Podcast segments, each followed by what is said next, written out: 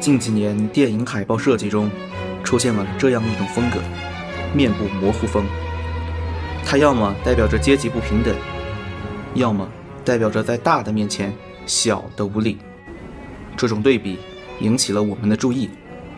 类似的千千万万个被模糊的面孔，也许最新于现代文学。也许正思考着莱布尼茨。这样一个女人在这里，所以说，因为无论是莱布尼茨还是所谓那些大陆理性来说，他们确实一直都没有绕开上帝这样一个。但是，现实确实。太压抑了，那种自我否定还是确实确实带有很强自我否定意味，那样是不好的。现在环境逼着你从比较功利的方面去考察考察你的就业问题，其他人都在做题的，对吧？这个时候就会，这个时候确实感觉挺难然而，普通人就理应沉默吗？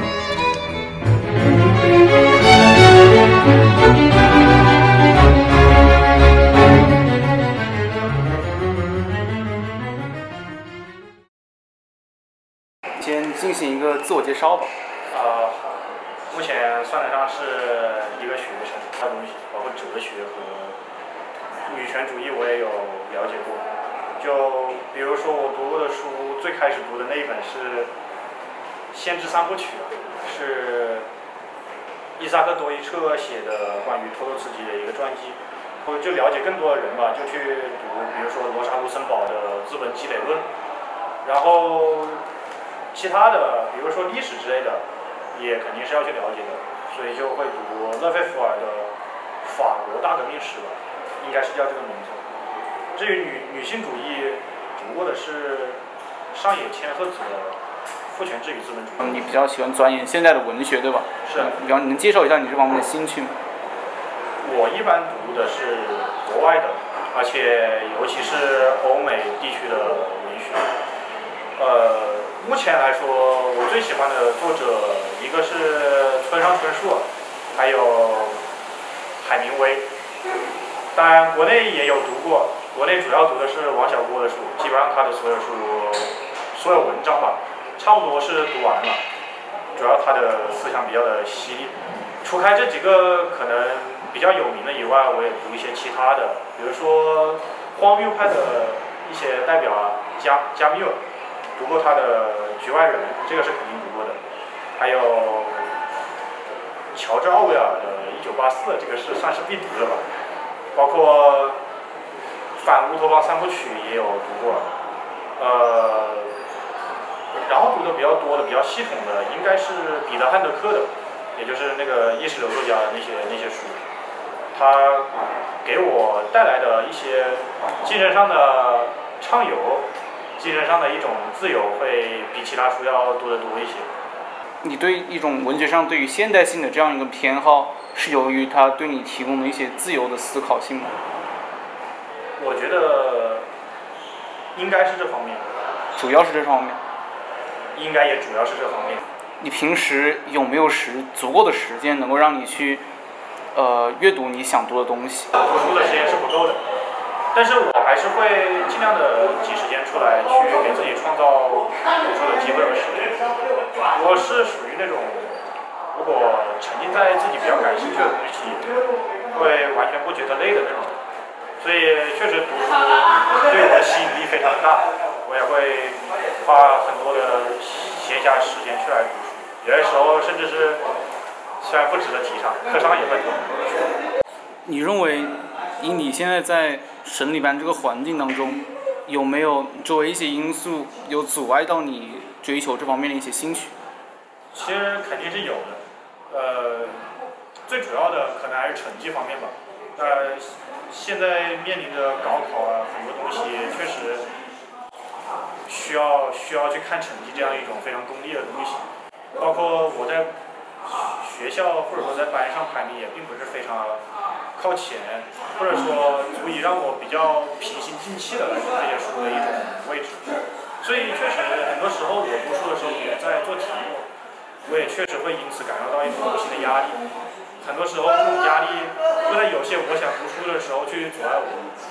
为什么你作为一个理科生，但是却对文科有这么强的一个兴趣？你为什么当时不会选择去呃我们学校的一个文科班、文史班？我对课本考的那些历史兴趣程度并不是非常大。对它的一个主要的不满在于它的课程内容上。那你对它的课程的一个设计，比方说一个课堂上你们教学的方式啊，还有说作业的一些安排啊，你对这些有没有一些你的想法？我觉得历史课我们那个老师上的还是挺好的，而且历史课本，因为我对那方面了解不多，我觉得他该讲的都讲到了，而且并不是因为我对历史比较感兴趣，并不是非常的枯燥，也不是很僵硬。但是这是基于我个人的想法。至于政治课，那个特别讨厌，极其讨厌，感觉他很成功的用很大的篇幅写了很少的东西。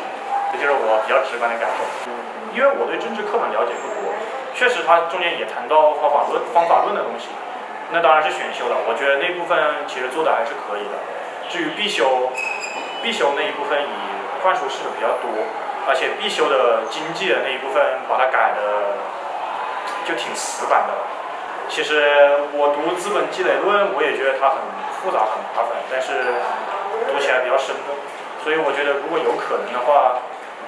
至少可以参考一下《资本积累论》的那种做法。你是怎么样去理解最近这几年很火的关于“内卷”这个词？它本身“内卷”这个词就已经在不断的偏离它原先代表的意思。我按照它比较原本的意思来说吧，就是我个人的理解是以超出任务要求来进行，或者说远远超出任务要求。去完成某项任务，以得到更多的机会，或者是得到更多的呃资源的这样一种行为。社会的资源，它依然是一个配置不太平衡的一个状态，所以它体现在你学生上面，就是大家都希望往更好的大学去去挤，到了大更好的大学，就希望往国外更高的学府去钻研，所以就会出现这种为了。能够赢取这样的机会，而或者说引起这样的注意而超额去完成任务的这种情况。呃，你能稍微展开谈论一下你刚才说到这种资源分配不均的问题？比方说，你能够举一个例子来说明，在教育的这样一个行业内，它怎样体现出来的？这个，我就举一个影响力相对来说要大一点的就是以大学它的配置和数量。的差异来进行比较，其实可以去对比参照一下北京和河南他们的大学配置。北京毫不夸张的说，就是全世界，就是全全国全国最优质的大学教师资源的一个汇聚之地，什么清华、北大，还有诸如此类一中、九八五、二幺幺。但是对于河南省来说，得到的东西确实少得可怜。那么大一个地方，据说是只有一个二幺幺大学，甚至一些相对来说不是很出名的一本配置也比较的稀缺。那你是否认为你刚才提到内卷的现象，比如说它在衡水模式的出现，它本来就是内卷的一个代表性嘛？但是在北京这种内卷现象会相比来说没那么严重。你认为这种区别是否与你提到的资源分配不均有关系？绝绝对是有关系，因为资源分配不均，它是集中体现在了教育上面，但是教育它应当是集中体现社会问题的，至少我是经过思考之后，我是有这种想法的，所以由此我们其实可以去看一下生活中其他方面，资源分配不均，它更集中、更体现在了社会生活的。可以说是方方面面。北京的话，你能够住在那儿，一般来说，而且是能够抚养起子女上一个比较好的学校，一般来说，你获得的资源是比较多，而且你可以凭借这些比较多的资源去获取更多的资源。但是对于河南农民更多一些，那些我们所谓的收入线收入并不是非常好的人更多一些，所以他们不得不用一种更加极端的方式。去争取一些其实其他人有资源的人可以轻松获得的东西。有更多的机会，有更多的可能，他们不得不采用这样更加更加极端的方式去争取这样有限的名额。尤其是我们应当引入的一个概念是一个过程公平这样的一个概念，而不是绝对公平这样的一个概念。所以，过程公平就是你的收入和你的投入，如果在很大程度上是正比的话，那其实它的公平性相对来说是更具有现实意义的。呃，但是确实，国内它这种各个地区、不同地区它确实不平等的现象是非常。非常严重的。北京、上海一些资源、教育资源很丰富的地区，呃，或者说更开放的地区，他们其实已经已经向素质教育转向了。他们其实正在想着怎么样去未来做人才准备。然而，另外一边，在这种传统的应试教育的模式里面，我们会发现近两年的高考中间，更多的一些地级市啊，或者说一些教育资源欠发达的地区的学生。反而录取清北以及高校的人数越来越多了，因为他们在这种内卷的形式上，其实比我们更加有优势，比一些我们这种呃半应试半素质的学校更加有优势。所以你认为这一种北京以及一级市这种一个对比，它是一个好的方向还是一个不好的方向？就短期而言，它确实是好与不好，它是参半的。你说好的方向，那就是在于确实存在那种地级市被埋没的一些人才，他可以通过这种方式来去前往更好的平台。但是就长期而言，这个确实也存在很大的隐患，因为对于我们这种安应试的来说，我们经常看到就是我们存在这种，但是我们没有没有没有达到这样的一种预期，它最终会导致是。我们会主动的去抛弃，甚至是主动的去抛弃我们的素质教育的部分，主动的去选择这种应试教育的部分，这样其实是一个不好的导向。这样一种导，这样一种不好的导向，它可能最终导致的结果是目前难以估量。说你站在这里，实际上并不是你站在这里，而是我心中有这样一个你站在这里，所以你才会站在这里。你可以大致理解为王阳明，懂吗？因为无论是莱布尼茨还是所谓那些大陆理性来说，他们确实一直都没有绕开上帝这样一个东西。你包括黑格尔，他也没有绕开绝对精神这样一个东西。他在精心的牵扯着一切的形塑，这个就是唯心。这唯物就在于，这要怎么说？任何物质有它发生的规律吧，任何事物有它发生的规律吧，它是客观存在。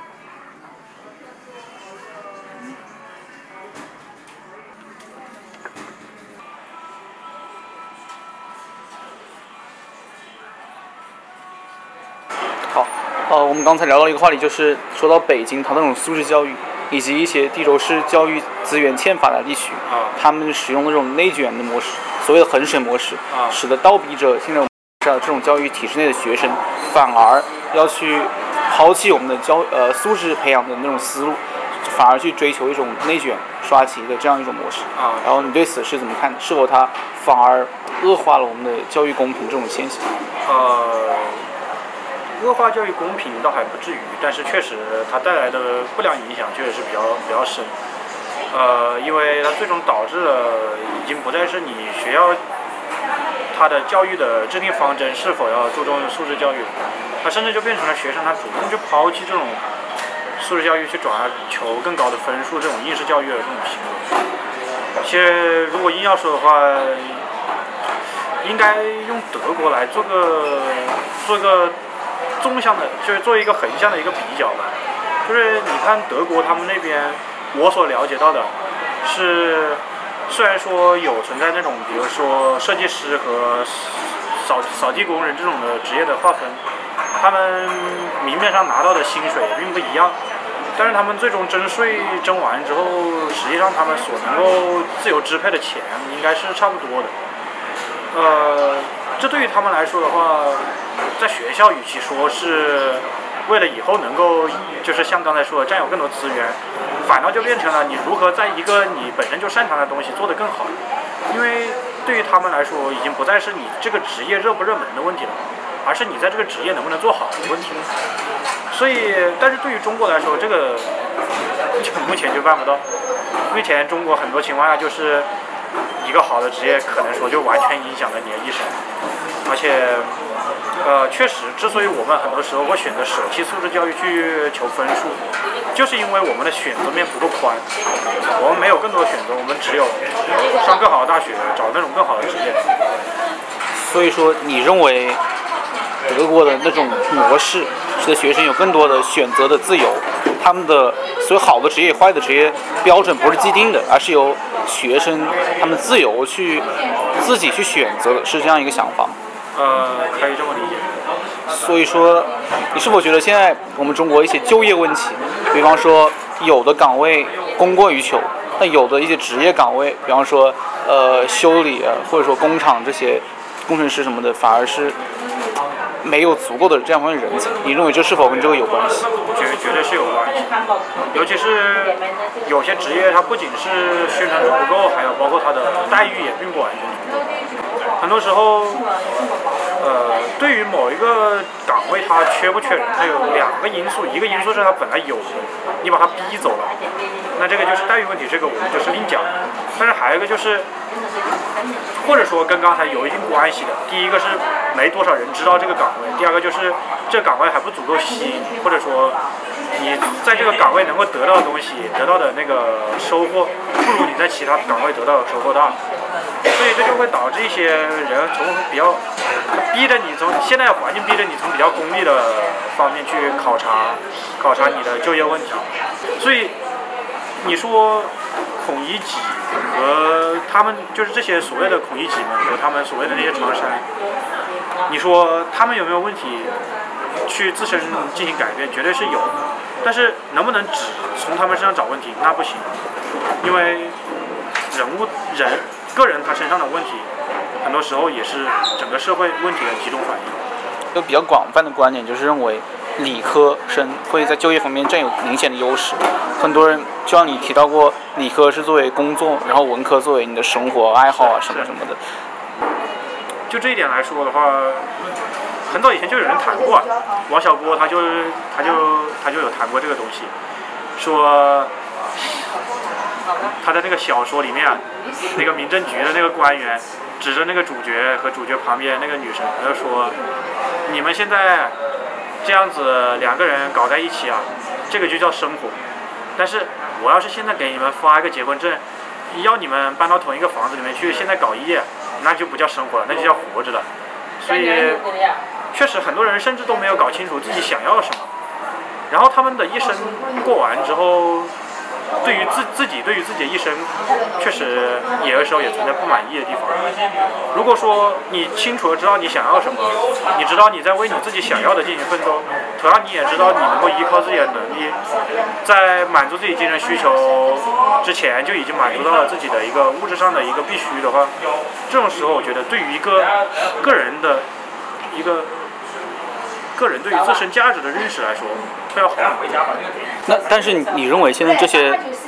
大部分的人，他们想要的东西是他们自己真的想要的，还是说还是受了什么东西的影响，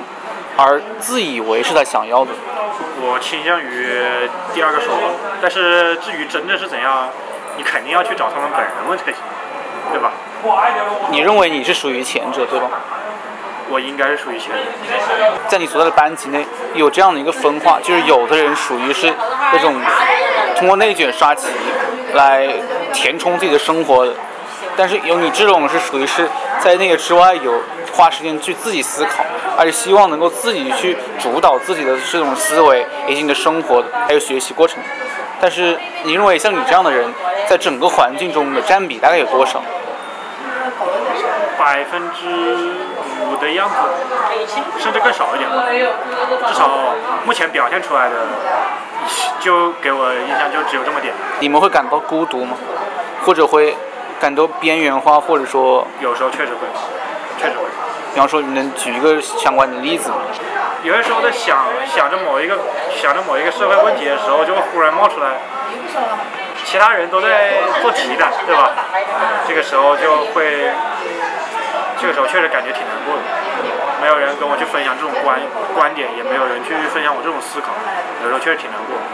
但是我当然理解这个是必然的结果，所以就必然的可能发生的事情，就是所以我我对这种东西我还是看了看，我没有觉得这种估计是一种能不能忍受的东西。哎，毕竟萨特不是说过那个什么？如果你一个人独处的时候感到孤寂，那你还没有跟你自己成为朋友。我觉得这句话还是值得大家去好好去思考一下。在我们的体制内，很多学生，不管你是否知道，很多人他其实是隐藏在自己内心的，但其实他内心有一种非常被压抑的某种情绪，某种希望有被表要想要表达的欲欲望。但是其实没有一个平台能让他们去表达。你是否人生中经历过这样的某种挣扎时刻，或者说你认为你身边是否有这种心理上其实寻寻求、希望、渴求某种帮助的人？我我本人准确来说就算是这样一种，平常以来也确实有的时候会去克制自己的表达，也克制自己的思想，因为。呃，确实跟一些并不了解这件事情的人去分享这些东西，呃，我不是说他们是蠢的或者怎样，但是跟这些人去说谈这些事，他们的兴趣并不在这，他们的关注点也不在这里。跟他们谈论，很多时候我也会去做这样的无用功，跟一些其实可能觉得这种东西比较高大上，但是实际上。他的兴趣，真正的兴趣并不在这方面的人去谈论这些东西，这时候就是我自人表达、个人表达的一种诉求。如果时刻都有这样一种认为它是不好的话，那实在是太压抑了。那种自我否定还是确实确实带有很强自我否定意味，那样是不好的。你刚才就是反复提到的一个这个代词，就是说他们，你是指的大多数人，还是说？呃，其实也并不是大多数人，但我身边，因为是理科班，以理科为主要兴趣的人确实存在为大多数，所以确实这个他们这个群体非常的大。但是我相信，对于社会问题非常关注的人，他绝对也是有很大一部分的，也也是有非相当数量的人在跟进这样的社会上的一些问题，并且很多时候他们缺乏的。并不是对于这方面的思考，而是一个对于这方面思考的一个引领。你指的引领，你觉得是什么？应该是一种思路，是告诉他们有怎样一种方法论可以，或者说怎样一种方法来剖析这些关系，来弄清楚它的本质。他们可能缺少的是这样一个东西，以至于他们会觉得问题无穷无尽，而自己又找不到问题的根源，甚至不知道该怎么解决它。我觉得你说的这一点非常有意思，就是你之前也提到过，你觉得对一件事情不能只有一面之词，对吧？你觉得，比方说对一个客观的现实，应该有不同的角度去看待它，去思考它。你是你认为，你现在很多身处在困境中的人，他其实是没有一个资来源能让他们了解到这些事情的另外一种思路。某种程度上确实是这样子，很多时候。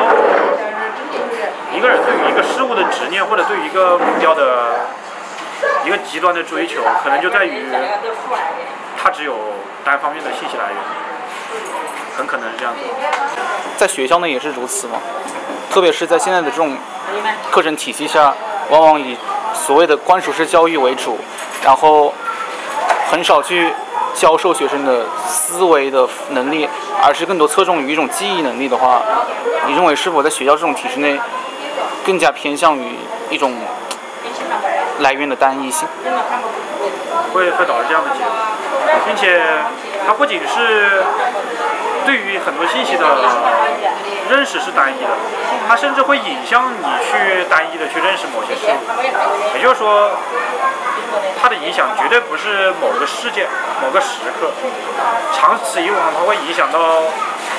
很多人的一生。很多时候，他就会让一个人在一生中都难以用一种多视角的方式去看待一个问题，因为他从小以来受到的教育就是单视角的看待某个问题，所以这个确实是一个非常值得去注意的一个问题。而且，你认为这个是现实，是现实。有两种那种模式，一种是我们想象一种赛道，然后第一种模式是它就是像呃百米赛跑一样，就是那几条赛道，然后所有人从一条起跑线上飞奔而去。另外一种方式是要到达同样一个终点，但有的人可以游泳，有的人可以飞，有的人可以跑，有的人可以走，有的人可以甚至是爬着。这种你比较觉得哪一种是更加优化的？如果有正确的导向，第二种绝对是会好一些，因为它意味着你有更多的一个选择，你可以从多种选择当中找出一个最优的解答。但是你要是没有一个好的导向，第二种它也可能会演化成第一种。所以这个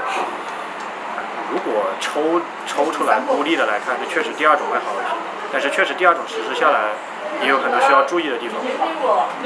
比如说，现在有很多人去批判所谓的美式自由，对吧？它有可能就是缺乏某种引导，使得，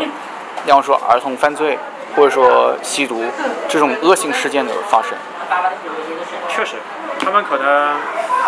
很多时候觉得美国发生的一切罪恶都是美式自由的问题，但是实际上有些东西甚至可以说是全球的一个问题。所以，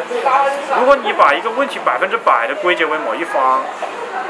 那个是不太可取的。不然我们当然知道有所谓的主要矛盾、次要矛盾这样一个观念，这样一个这样一个这样一个区分。但是确实，如果我们对于一切事情都是按照百分之百全责制这样来看待的话，对于一些非常复杂的，有些时候甚至是多个因素占同样成比重的这样一种事件，我们那个时候就很难取舍，它可能影响我们走向极端。你认为在一个体制之内，是实现，比方说像现在的高考这样一种，比方说高考它对于人才的筛选其实是比较高效且一定程度上比较公平的一种方式。你是认为这一种，它这种所谓的引导更重要，还是说给你去自由探索的这种一个自由度更加重要？如果要牺牲一者的话，你认为哪一种更可取？我意愿上是希望自由，但是确实现实不得不让我舍弃后一者。但是确实也存在着能够让自由存在的方法，只是我还没有想到而已。所以，我我不好对这个问题做出回答。其实准确来说，我觉得目前到这里的话，很多很多本源我们已经算得上是开始穷尽了。接下来就是一些很细枝末节的东西，也不是很细枝末节，但是确实相对于一个我们就本源认知来说，已经不不再是非常重要的一个问题。我是比较相信所谓有那种客观规律这样一种东西。我认为很多时候我们应对问题，什么叫做唯心的应对方式？一刀切才是真正唯心的应对方式。但是你如果能就事论事，你能够明白这种发生，它有怎样的因素促使它发生，那么我觉得这才是真正有意义的。这个也是教育应当给我们的，让我们有一种世界观，正确的世界观和一种有用正确的方法论作为工具去应对生活。你只有这样，你才可能在你本身无法解决的问题上找到解决的方案，在你已经有解决方案的问题上找到更好的解决方案。对，其实现在最近有很多人讨论这个话题，因为最近生成式人工智能取得了极大的突破，有很多人说它将改写我们以后的面对教育的一种思路，就是比方说你之前说提到过你对哲学的一种兴趣，其实哲学它主要内容是关于智慧嘛，哲学它本来它的意思就是说热爱智慧，对吧？对，是。其实我们可以把我们所学的所有东西分为两种，一种就是所谓的智慧，它是无法那种所谓的言传吧，只能说是你去悟出来的。那种，比方说你某些方法论，比方说对某些那种世界观什么什么的，它是无法用知识传授的，但是它可以像某种本源、某种规律一样应用在所有的中间的。还有另外一种是所谓的知识点，对，就比方说上课你你提到的政治课，它可能会讲灌输把这东西所有的像 U 盘一样输入到你脑袋里面去。那个是必修。对，所以说现在很多人在讨论这个话题。目前还主要是我个人感觉还是知识点式的那种，甚至到语文这种层面上来说，确实近几年有好转，但是就我个人的直观感受是，转的我的感受是不是很大的？呃，目前确实给那些用素质来回答语文问题的人一条出路，但是它还是一种凭借知识点，有些时候凭借知识点能够应对的一些东西。至于长久来看的话，我还是倾向于智慧那一类可能会带来更大的好处吧，因为它意味着，因为我们应对的问题将不再是单个的问题，而是综合的问题，所以它意味着我们能够在一些常人没法寻找到的一些点上面找到突破口，这反倒对于解决一些社会难题是件非常好的事情。你能详细讲一讲你刚才所谓的这种综合是是大概指什么吗？你比如说，如果我们有一套比较正确的方法论，我们大概会了解到很多事物它是具有非常大的联系性的，因此，就比如说艺术的创作，甚至可以用数学的，可以用一些数学的原理来进行构建。目前的高中的教育还很多程度上，物理还是物理，化学还是化学。虽然确实大学就开始有物理、化学什么，或者说材料、材料物理这种东西，但是我有点担心的是，当他们真正开始接触这样东西的时候，他们会不会又把自己的视角只限制在了材料物理上面了，对吧？很多时候确实存在着一些设计起来，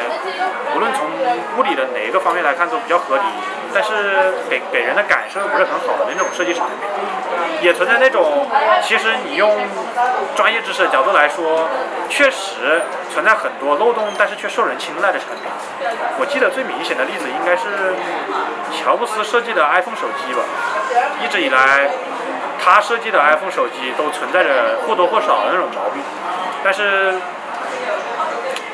每每一次他卖出他的手机卖出，